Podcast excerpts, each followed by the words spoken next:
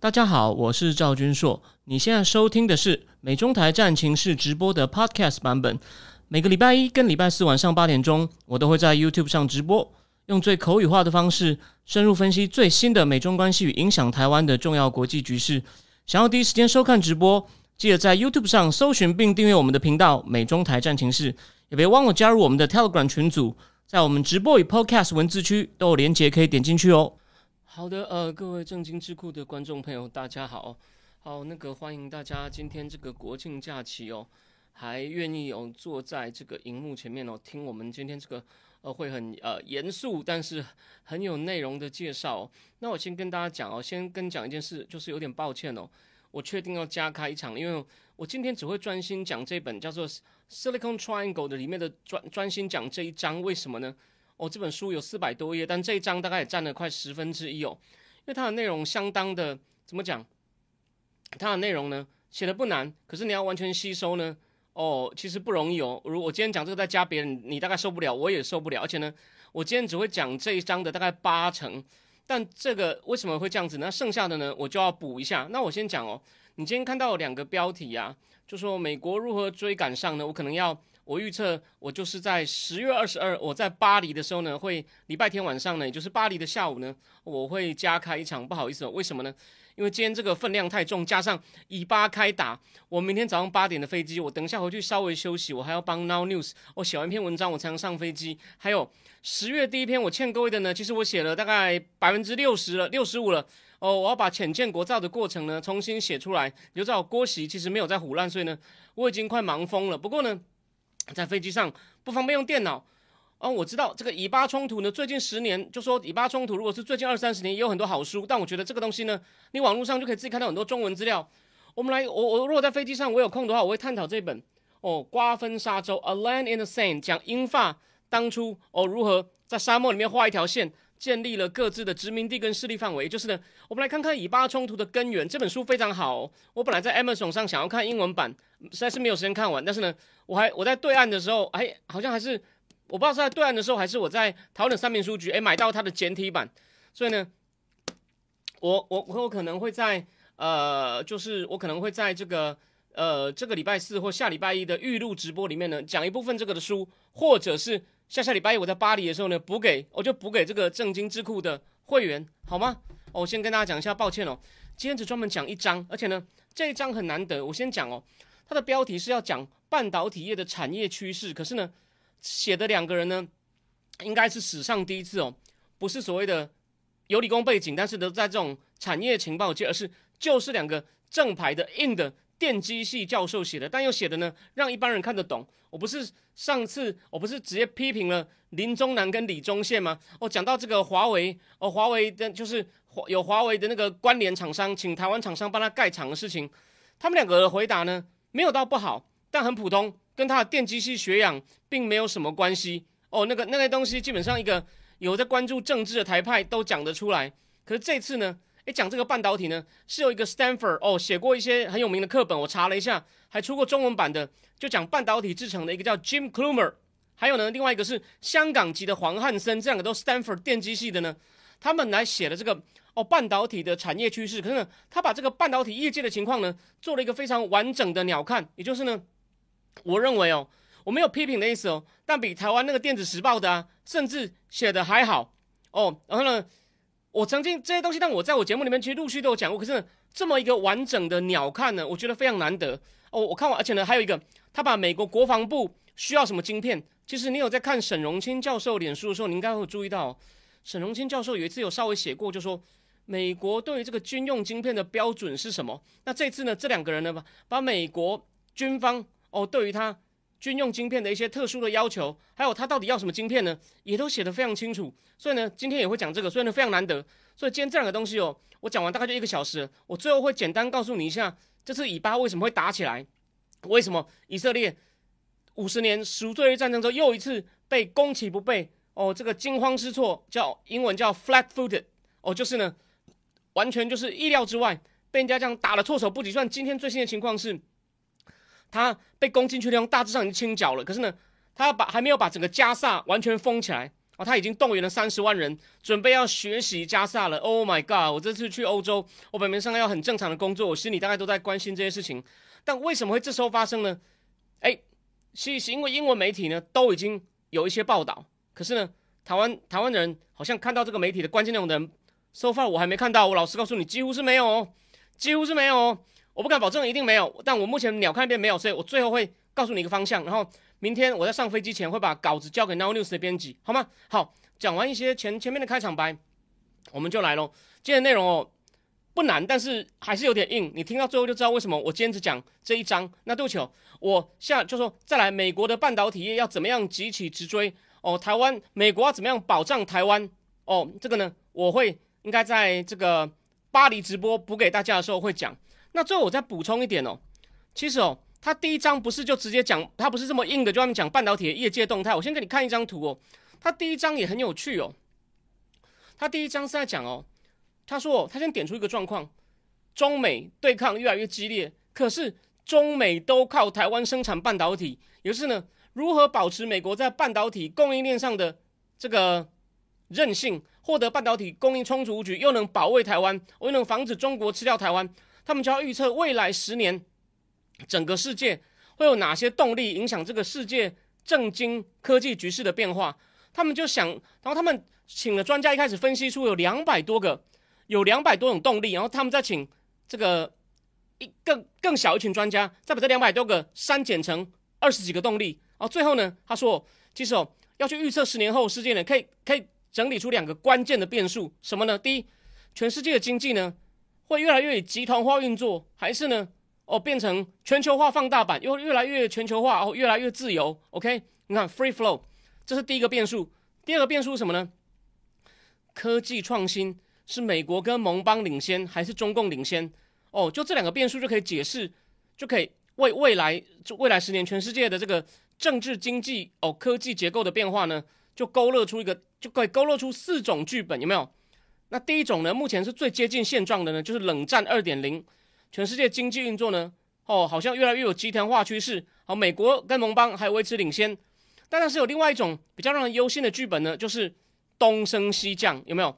再往下掉哦。美国在各方面遭遇挑战，中共哦成功突破美国的技术封锁，然后呢，透过一带一路建立更大的势力范围。我现在只是跟你讲个大剧本哦，下一次我会补给你哦，他他的推理的一些哦细节哦。那再来另外一种呢？就全球化变得更开放，这个比较难。但另外一种就是，哇，美国成功把中共压制，或者中共换了一个领导人，哦，变得跟美国合作，所以全球化又推进了一步皆大欢喜的局面，可能吗？诶，也不是不可能，但几率比较小。在这种更夸张了，是中共哦，不但压倒美国，还改头换面哦，加进全球化，接棒美国，变成新一代鼓励世界更开放的盟主，这可能吗？我认为更不可能哦。不过，我们就先不讨论。这个戏我们先不讨论。我们今天我觉得，就说与其先去看大架构，倒不如我们先看，因为他们这个这本书就是要讲的就是半导体嘛，细三角有没有？中美台三角，最诡异的就是，哦，中美要争霸，细或半导体最重要。但是呢，他们都高度依赖台湾生产，但是也不是就这样。我们先来看看两个电机系教授，这个应该是至少台湾都没有电机系教授能够两个人合作，哦，写出一个这么非技术性的鸟看，我觉得非常难得。所以呢，我们今天仔细来讲这个的。这本书的八成哦，把这一章的八成，剩下的呢，我会用书面补给大家。好，那我们就开始喽。哦，我们就那我刚刚讲这个四个剧本的讨论呢，我在巴黎，原则上巴黎下礼拜天哦，再再补给大家，不是这个礼拜天，这礼拜天我还在米兰的展场工作。好，所以这两个教授呢，就先开宗明义，哦，半导体科技领域呢，其实呢，它跨了很多东西哦，哦，逻辑晶片，这我们之前讲过，记忆晶片。电子电源设备、感测器、制动器，那什么叫制动器？我晚一点再告诉各位哦。然后还有叫做哦类比式晶片，类比式晶片就是这个呃比较早的哦类比式晶片，还有呢高频晶片，还有呢射频晶片。总之，半导体领域，比今天大家最关注的就是 advanced mode，就是呢比较先进的逻辑晶片。node 你就把它看成一种纳米啊，虽然 node 直翻是节点哦，还要广。而谈到这个晶片的的纳米尺寸呢，已经变成哦，我们去要看这个晶片的复杂度跟它的计算力多强的一个代表。但是呢，他提醒我们哦，不同公司所指的纳米不能直接类比。你看，这果然是电机系教授。比如说英戴尔的这个七到十纳米呢，差不多是呃台积电的七纳米哦，或者是这个呃三星的五纳米哦，因为他说这是根据一篮子就是各种类似的晶电晶电的那个晶片尺寸衡量标准哦，根据这些一篮子哦类似的电晶片的这个衡量的标准来所进行的比较，而记忆体的晶片呢，也是用纳米在命名。不过呢，这种储存的科技呢，我们还是能可能从它堆叠成几层去看。所以之前长江存储不是说它已经发展出一种堆成两百两百五十六层，好像超过了这个三星啊，超过了美光。OK，所以这个我们等一下会再讲。那若以产业营收来看的话呢，呃，去年这个逻辑晶片哦，也就是放在 CPU 里面的晶片呢，占百分之四十四，哦，记忆体晶片呢占了百分之二十三。那还有一些其他的哦，这个等一下我们会进一步提醒大家哦。这个在其实那个日本人写那个半导体的地缘政治学略有提到，但他也不是没有技术背景，他是记者。那这两个这个这个电机系教授就讲得更清楚，像一些离散啊、类比啊或其他种类的晶片呢，占营收三十三哦。所以其他种类晶片，所以就除了逻辑跟记忆，还有第三种，这两个人呢也讲得很清楚。好，那一般来说呢，逻辑跟记忆体晶片的效能呢是纳米越小越好。那晶片的这个电晶体的密度越高，它的计算力哦就越强，哦记忆能力呢哦也就越高。可是呢，在逻辑晶片的时候呢，纳米越小呢，它的记忆能力是否就越高呢？它的那个差的差的程度呢，没有像这个逻辑晶片差那么多。而类比跟离散式，类比就是这个类比就是 analog，离散式就 discrete。类比跟离散式的晶片呢，和纳米大小呢就没有直接的关系，就是其他类的晶片那。而类比跟离散式的晶片呢，它们的效能，它们 performance 呢，是指说这些晶片它是不是有一些叫 beneficial attribute，就是呢一些好的特性哦，有利的特性，比如说速度啊、电力啊、能源使用效率啊和密度，而不只是速度。那目前呢最先进的晶片呢，就是用在所谓的 CPU 哦 GPU，还有另外一种叫做这个嘛，叫做 FPGA 晶片什么呢？这个叫 Field Programmable Logical Array。就是现场可程式化逻辑阵列闸晶片哦，啊，还有用在一些所谓特定用途的处理器哦，这样的晶片呢，就这这几个东西，CPU、GPU，然后呢 F FPGA 晶那个 FPGA 晶片，还有一些特定用途处理器哦，它才需要用到最先进的所谓的逻辑晶片。那目前呢，哦，台积电的投资呢是在最先进的制程，台积电去年五纳米跟七纳米制程呢，就收入已经超过它的一半了，但是呢。目前只有三家有这个制造十纳米以下的逻辑晶片厂，也就是大家这个，我想在台湾只要任何一个稍微有尝试的人都知道，就是台积电、三星、英戴尔，一个再来不止哦。他们不是只讲这些，你想说我干嘛花钱听你讲这个？我自己不知道吗？那还有两家呢，还有两家那个制造晶片厂，他选择不投资所谓这种十纳米以下的先进制程，哪两家呢？联联电跟呃总部在美国，但其实它的厂在阿联的这个。Global Foundry 格罗方德哦，OK，那中共的中心呢？虽然大致上不制造十纳米以下晶片，可大家就记得去年的挖矿机哦，就被发现好像里面有低于十纳米以下的晶片。那现在华为这个 Mate 六十呢，到底是不是中心做的，就是相当于七纳米呢？哦，我们还要等美国商务部研究完，然后再发表更新它的半导体禁令哦。哦，这个呢是。期待拜拜拜爷爷赶快出招！你现在两面包夹，情势危险呢。哦，对中共千万不能松懈，这很重要。当然，这个我们等一下再讲哦。那说，当然这种所谓的先进的逻辑晶片算最好赚哦，也是推进先进科技，要让先进科技推进的关键。可是哦，其实，在二零一九年哦，全球的晶片呢，有根本就不到百分之五啊，是生产用在十纳米以下的晶片，就是这种先进晶片呢，占全球晶片的这个份额呢，还很小。哦，因为怎么讲？你要打造一个完整的电子系统哦，还需要记忆体晶片哦，储存晶片，还有呢试用图哦。比如说，一个系统会需要类比式的设备，还需要感测器，需要高频射频装备，还有电源装置等等。也就是呢，你不能只看这个最先进的东西哦，不是只有这个东西哦才有用，好吗？那先进晶片呢，对于达到顶级的速度，就是你。你手机要跑啊，这个顶级速度打电动啊，哦，当然是很关键，或者是玩电动那些大型的图像处理哦，还有这个业界整体的收益。可是呢，你如果只是确保先进晶片供应，没有不用担心啊。对电使用电子产品的消费者来说呢，这样是不够的 哦。OK，就说这个这个晶不是说就只要有先进晶片够，你的手机就能跑好吗？那比如说这个到底什么东西哦？就是需要这个先进晶片。我刚刚已经讲了一些具体的电子的设备，但是呢，比如说一些新兴的科技或者一些高端的消费者应用，比如说超级电脑、电竞，就是电动玩具哦，这个电竞、电竞，然后呢，video game，还有呢，云计算基础建设哦，基础设施，还有什么 AI 应用的神经网络加速器哦，智慧型手机哦，这些都需要先进晶片。那很多经很多那个这个一个经济体系里面会用到其他电子产品呢，只需要传统晶片。那什么？那所谓什么叫传统制程呢？是大概二十八到四十纳米哦，用在很多车用晶片或者是数位相机的这个影像讯号处理器哦。这个东西呢，这个 Sony 哦，Sony 就很强，有没有？Sony 就很强哦。影像讯号处理器还有什么呢？还有一些还有一些其他的晶片，用它一些其他的东西，比如说。LCD、LED 的驱动器哦，也需要这种二十八到四十纳米的晶片就好了。还有所谓的电源控制器。那一台车呢，它会用到大概呃，比如说这个几几可能会用到这个几几几百或是几千块晶片。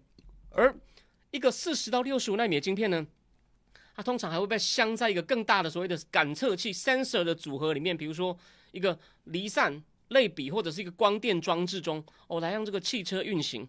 那一般人很容易误以为啊，哦，这种所谓的这种传统制成呢，哦的晶片呢，就是先进晶片的比较旧的版本，唯一差别就是成本比较便宜。那会有这种误解，是因为哦，他说我这种所谓的传统制成的晶片，比较准确的名字哦，这个两个电机教授帮大家证明哦，叫 Edge Trailing Mature Node，Edge Trailing 就是呢跟在这个最起跟在尖端后面的这种成熟的成熟节点的。生产节点的晶片呢，是由两种晶片所组成的，一种就是传统的数位逻辑晶片，传统的哦 digital logic chip，那这种呢，的确就是比较旧的版本。那第二种叫做特殊科技晶片 special technology，哦，所谓的特殊晶片包括什么呢？感测器、制动器，制动器叫做 actuator，actuator，哦，又称为叫促动器，它是一种能将能源转换成机械动能的装置。并可借由执行器来控制、来控制驱使物体进行各种哦预定的动作哦。制动器、感测器，其实啊，我我我我我的相关行业就是这种全自动咖啡机啊，一个咖啡能够自动的豆子跑下去哦磨碎哦磨碎，然后呢再来呢热水流过去哦热水流过去之后呢，然后把那个咖啡残渣往另外一边倒，然后呢经过一定的。浸泡之后呢，再泡下来给你，那也是里面有一些感测器、制动器哦。就我们就讲简单的就好，或者还有什么呢？特殊晶片包括什么呢？用在感测器、制动器，还有什么呢？电源电子装置、铅箱式记忆体哦，一些类比装置、混合讯号装置、射频装置，或者是电源管理机体电路，还有一些高温科技或者是高可靠度 （high reliability） 的科技，或者还有一种叫抗辐射 （radiation harden）。哦，抗辐射科技，这用在太空相关的，这些都是所谓的特殊目的晶片。哦，上述这些呢，都是自成一类的特殊科技，不应该把它看成比较便宜的产品哦。这两个电机系教授哦提醒我们，比如说美军会用到的电子产品呢，它都是所谓的 edge trailing mature node，就是呢，就是呢追紧追追着尖端的这种成熟的节点，那是指这种特殊目的的晶片，而不是说是比较旧版的逻辑晶片。记得哦，它是特殊目的的晶片，而不是比较旧版的逻辑晶片。而联电现在就专精于这种二十八到四十纳米这种特殊目的的晶片。你看，所以要告诉我们联电在干嘛？大家不要只是都看台积电哦，而要用这个，你到底这个晶片要几纳米啊？哦，是要在效能跟成本间取得平衡。就是呢，效能越好，成本也就越高。还是你觉得这个东西没有那么重要？所以呢，我们就不要用那么尖端的制程，所以呢比较便宜，成本比较低。哦，你要自己哦，你要自己决定。而记忆体晶片呢，是半导体的第二大类，代代表全球产能的百分之三十二。就全球的晶片呢，有百分之三十二是所谓的记忆体晶片。那这个记忆体晶片呢，虽然没有像逻辑晶片受到如此的关注，但是一个电子装置要动啊，这样的晶片还是不可少。所以呢，你要讲到这个 supply chain resilience，就是供应链韧性呢，你一样也需要关注这种晶片。那目前呢，跟这个呃记忆体记忆体科技这个。主要的记忆体科技什么？就 DRAM 嘛，Dynamic Random Accessible Memory，就是动态随机存取记忆体。三星的市占率是百分之四十四，美光百分之二十二。不过美光算是美国公司，它大部分的工厂哦在海外。然后另外一家韩国的海拟是百分之二十七哦。那如果刚刚那个是记忆体科技，然后另外一种储存 storage 哦，它那个叫 NAND NAND 的晶片，就是 not not and or 这种简称啊。NAND 的晶片呢，三星的市占率三十五，而，另外一家是日本东芝变来叫做凯霞半导体，还有凯霞跟美国西部电子 Western Digital 哦成立的合资公司，这个在日本人写的那个。太田正彦写那本《半导体地缘政治学》里面，哦，他还访问了美国西部电子的执行长，两年多前问他跟这个凯霞合并的事情，果然后来合并了。好，那反正呢，就是三星占了三十五，然后呢，凯霞、凯霞跟 Western Digital 还有海尼士美光呢，瓜分剩下的市场。那这类晶片的技术进步表现在能用几层去堆叠，但这类晶片跟先进逻辑晶片比起来呢，是种是一种标准化的大宗商品。这什么意思呢？哦，在一个电子系统中呢，不同家生产的记忆体晶片呢，可以替代使用，也就是类似像这个 U U S B 一样，插上去每一家都差不多。虽然每一家做起来的颜色样子不一样，你这样想也可以，因为都是按照各类装备的产业标准生产。哦，因为各家产品可以互通，这就是为什么中共的 DRAM 还有这个 NAND 记忆体的生产商呢，哦，表现的比逻辑晶片制造商好。这个我们等一下会再讲。好，那第二个问题，第二个就是有另外一种特别的。别的地方很少人讲到，这边这本这只有这本书讲的非常清楚的国防需求哦。美国国防部呢有一些特别特殊的通讯、特殊的运输或特殊的武器平台的半导体功能呢，都比较特殊，安全标准也高。所以能否确保相关供应，还有呢如何维护这些特殊的运输通讯武器平台呢，就是美国国防部哦，美国国防部关注的这个重点哦。比如说举个例啊，乌克兰战场上用很多的标枪飞弹。哦，基本上呢就需要两百五十多个晶片哦，它才会才能真的用的，才用的才能用在战场上。那比如说一个战场上的士兵呢，他最多可能会需要六个这个 GPS 的晶片 （Global Positioning System） 的晶片哦，在它的这个无线电或者另外一个叫 Range Finder，就是呢确定它在什么样的区域里面哦，或者是其他装备上哦，这里面都需要一些 GPS 晶片。那虽然用到的晶片呢跟商业用途的晶片呢基本上目的是一样的，但国防部对晶片要求更高的可靠性。跟效能，为什么呢？因为你要用在一些更不确定的环境中，因此国防部的这个晶片安全顾虑呢是很广泛的，就是比商用的呢还要广泛。第一，首先他关心这个晶片供应链的这个韧性，会担心供应链被切断，会有人拿断晶片供应来威胁哦。所以就记得我曾经在三个坦克写过一篇讲美国智库模拟哦，台积电如果被中共置入恶意软体，可能是中共啊，他没有明讲是中共，然后呢被置入恶意软体。那台积电要怎么办的这个兵推报告？那第二个是一种比较特殊的治安顾虑，就是呢，它的晶片的设计或晶片规格在生产过程中泄被泄露给了敌人，或者是在国外制造晶片的过程中被插入任何东西，又被说被开了后门哦，让晶片变得有破口。大家记不记得以前不是有个报道，彭博曾经发现哦，有晶片好像被植入了这个破口哦，这个呢就是这就是有潜力，所以国防部。会很担心这个，最后国防部担心这个半导体相关的能力跟技术呢会落到外国手上。那其实哦，这个呢就说半导体的能力相关技术呢是支撑美军相对优势的三个所谓的叫做 three offset，就是呢我们有三个呢补充美国优势。兵力优势的元素，那这个这是这个呢，其实是在二零一四年提出了一个概念，就是我们有三个元素去支撑美国的优势。那这个我这边不细讲，因为不直接相关哦。不，其中一个就是有 three offset，其中一个就是呢，defense innovation initiative，就是呢，我们在国防上呢，始终有一些创新哦，有做创新的这些计划行动倡议哦。那这是美军始终的保持领先的一个关键。好，那所以呢，半导体相关能力技术不能落到。哦，外国手上，但问题就是这已经发生了，为什么呢？就落到台湾手上嘛，还有韩国手上，所以美国防，所以美美国防国国国国防部现在不不能当第一个运用到最新晶片技术的组织。那如果你有看这个，你有看，不管是我写的，或者你有去看这个《晶片战争》这本书，哦，你就会知道，你就会知道什么呢？这个当初的晶片最早的发展哦，都是跟国防需求有关哦，要希望能够飞弹要打得准一点。可是后来晶片的进步呢，就变得像商用，而不是国防了。我想你可以去复习一下，不管是我写的或者《晶片战争》的那本书。哦，那因为有这些顾虑呢，许多军事等级的晶片都受到比商业晶片呢更高的这个生产监督测试跟品质控制。可是呢，今天的晶片业不太需要国防部这个客户啊，而且国防美国的军方跟国防承包商需要晶片，一年大概才二十亿美金左右。不到全球晶片业的百分之二哦。所以呢，国防用途的晶片呢，好，那到底有什么是国防用途的晶片？诶，这就是这两个教授哦给我们的这个知识，在其他地方你看不到的。从它特殊性的大小排列，我们从特殊性最小的慢慢一个一个往下讲。第一个，买现成的商业晶片哦，这没什么好说。第二种就是我刚讲的现场可程式化逻辑加阵列晶片 （FPGA 晶片）。这种晶片在制造时呢，还不知道要用在哪边，可是呢，晶片整合商。会根据用途重新程式化这类晶片，以满足以满足它的用途。那这种 FPGA 晶片呢，用在资料中心，还有通讯网络转换，所以是手机哦上面一定会用到的。的商业用途很广，但在国防上用途也很也很多。为什么呢？因为很多国防上的特殊用途呢，需要少量的这类 FPGA 晶片。好，另外呢，所以呢，这种晶片呢，还有这种晶片的好处，你比较不用担心它安全问题。为什么？因为这类晶片的设计商跟制造商在设计制造这类晶片时呢。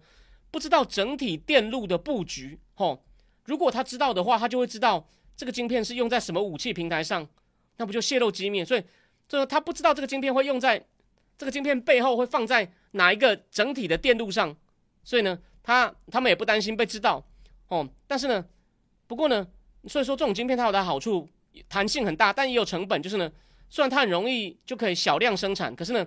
这类晶片的密度较低哦，这是指它从每公分可容纳的逻辑闸来看哦。然后呢，而且呢，和更优化有特定用途的晶片比，它速度也比较慢。OK，好，那这做这种晶片的呢有两家。哦，第一家最有名叫赛灵思嘛 s i l i n x 哦，它这个 FPA 晶片，它去年已经被超维收购了。那所以呢，啊，赛灵思的晶片呢，它也是它设计出来后呢，这个代工给谁生产？一样啊，又是台积电，有没有？那英戴尔是另外一家能生产这个 FPGA 晶片的厂商。哦，因为它在二零一五年并购另外一家叫 Atera 哦，Altera，所以呢，FPGA 晶片是国防部用到第二种。哦，有它的这个机就是机密性，应该说是从它的特殊性大小，从最普通的到第二种 FPGA 有点特殊，第三种叫特殊用途机体电路，就是呢 S 简称是 SASICS，OK，Application Specific Integrated Circuit 哦。因为这是基于特定目的、特定目的设计生产的晶片，那参与其生产设计的人呢，会知道这个晶片是要干嘛的，也就是知道它要装在什么武器上的优缺点。所以为了你一定要保密，所以国这个美国国防部呢，在二十年前建立一套叫可信赖工厂制度哦，以提供这种非常小量机密的哦，或者是抗辐射晶片在国内的设计、制造、组装。那它的价格也比较高，为什么？只要你通，你能够加入国防部这个认证的这可信任的工厂呢，你马上就可以拿到一笔资金，而且呢，这些工厂全部都在美国。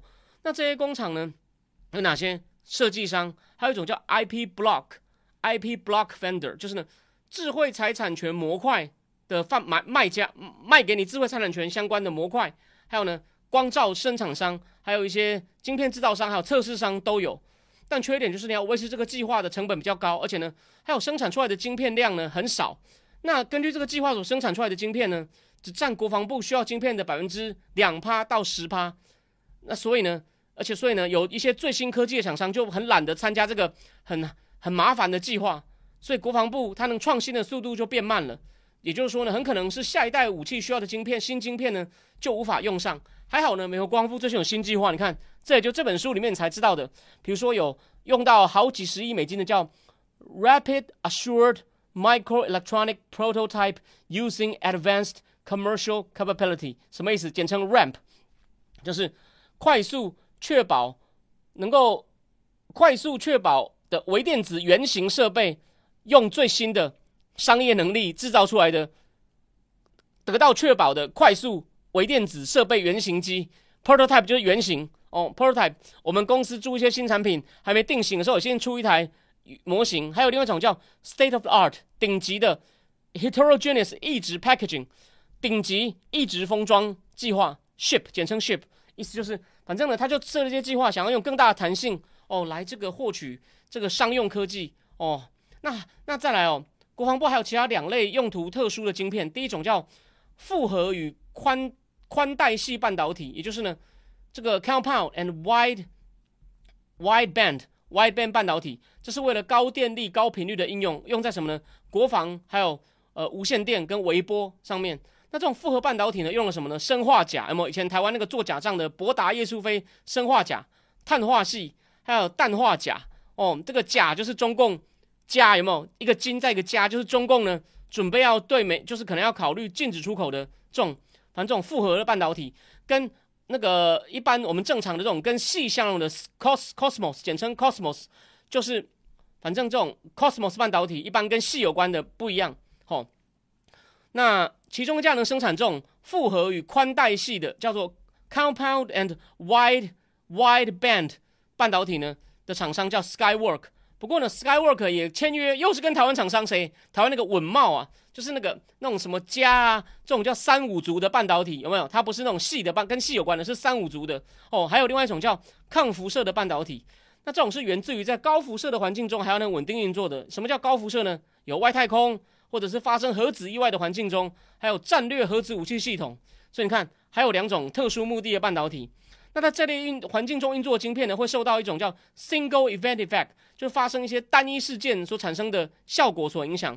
哦，为什么？比如说在太空中源自于宇宙射线所产生的大气中子的交互作用。哦，或者在核核子的环境里面呢，由铀或者是土，就是黄，因为我们现在讲黄黄世修黄土条变成。黄金条有没有？它或者在土旁边要加一个金，就是铀或土放射性衰败所产生的阿法粒子哦，会影响到晶片的效能。所以呢，而且呢，他说你不要以为只有在太空或者是一些核能环境哦，类似这种交互作用呢，也会发生在一些需要高可靠性的地面系统运作中，比如说自动驾驶、电动车、无人机系统或智慧电网。所以呢，如果没有抗辐射装置或者其他抵抗这种 single event effect 哦。哦的这种单一事件影响哦，能够抵抗这种单一事件影响，或者是抵抗辐射的晶片呢，它的运作会出问题，或者呢，这些晶片呢会传回一些哦你出乎意料的结果。OK，那这种主要的抗辐射晶片制造商有什么？有几家哦？一家在美国的叫做 Microchip Technology，我想这个东西就我在别的地方也没看过，也没讲到，这本书才讲。英国的 BAE System，美国的 Honeywell，还有日本的。Renesas 瑞瑞萨电子，还有美国一家叫 Crane Aerospace and Electronics，Crane 就是太空太空太空科技，Aerospace and Electronics 太空科技与电子，还有德国的英飞凌。那这类晶片呢，都是小小量高价生产哦。不过这时候这两个作者果然是专家，提醒我们有一些标准的商业晶片呢，也会意外的有上述的所谓的特殊目的晶片一样的效果。比如说台积电生产代工生产的。赛灵思七纳米叫 Versal FPGA Type 晶片呢，它并非有抗辐射设计，不过在太空跟高辐射的环境呢，表现一样优异哦，所以呢，大概用在通讯上面。总之，国防部又要晶片安全呢，又要用得上最新科技，我要寻求这种平衡很难。那不少观察家都觉得啊，国防部呃太注重这个安全了。如果国防部能够开始买这个受这个晶片法案补助在美国生产的晶片呢，会是这种安全与。利用到最新商业科技可能不够安全，这两难中的解答，因为它受美国补助，有一些条件限制，所以比较安全哦。那再来讲完这个国防部以后呢，他再来就告诉我们这个半导体这个半导体供应链上啊，哪些地就说它的价值链的运作，就半导体供应链上的一些产业特性哦。第一个，这个半导体的产业特性是需要高度的研发跟资本支出，你要花很多时间研发，你要花很多时间买设备、淘汰设备。那这些需求呢，在商业上呢，哦，就提供商业上的诱因，创造一条分散全球。其实这个分散全球是不准确的说法。等一下你再去看他讲就知道，他有点自己打自己脸。但只有一句话，我们不用太追究他。分散，而且呢又非常专精的全球供应链，它其实不分散哦。那这条价值链，就这条供应链呢，可分成四四个部分哦。每一个部分呢，都有各自不同的投入。第一个是什么呢？第一个是所谓的，第一个，第一个是所谓的。晶片设计哦，晶片设计，那我们这个算其他地方都讲过，我们今天这更有系统，再重新谈一次。这个阶段呢，需要这个设计公司跟客户非常密切的合作。什么客户？比如说系统整合商，你不要听这名词好像很抽象哦。所谓系统整合商，就是指像这个 Amazon、苹果哦，这些都算。苹果就把各个系统整合起来嘛。好，那我先讲到这边哦。就是呢，剩下的部分呢，我们就保留给订户。那这个部分呢，我们就因为今这是国庆假期，我们就开放多一点，让一般人呢也能先知道一下这本书的威力哦。两个电机教授哦，完整的回顾整个半导体产业，然后呢，最后再点出趋势。那后面他们讲的趋势，还有一些更有趣的东西呢，就我们就保留给订户。好，那我们现在继续。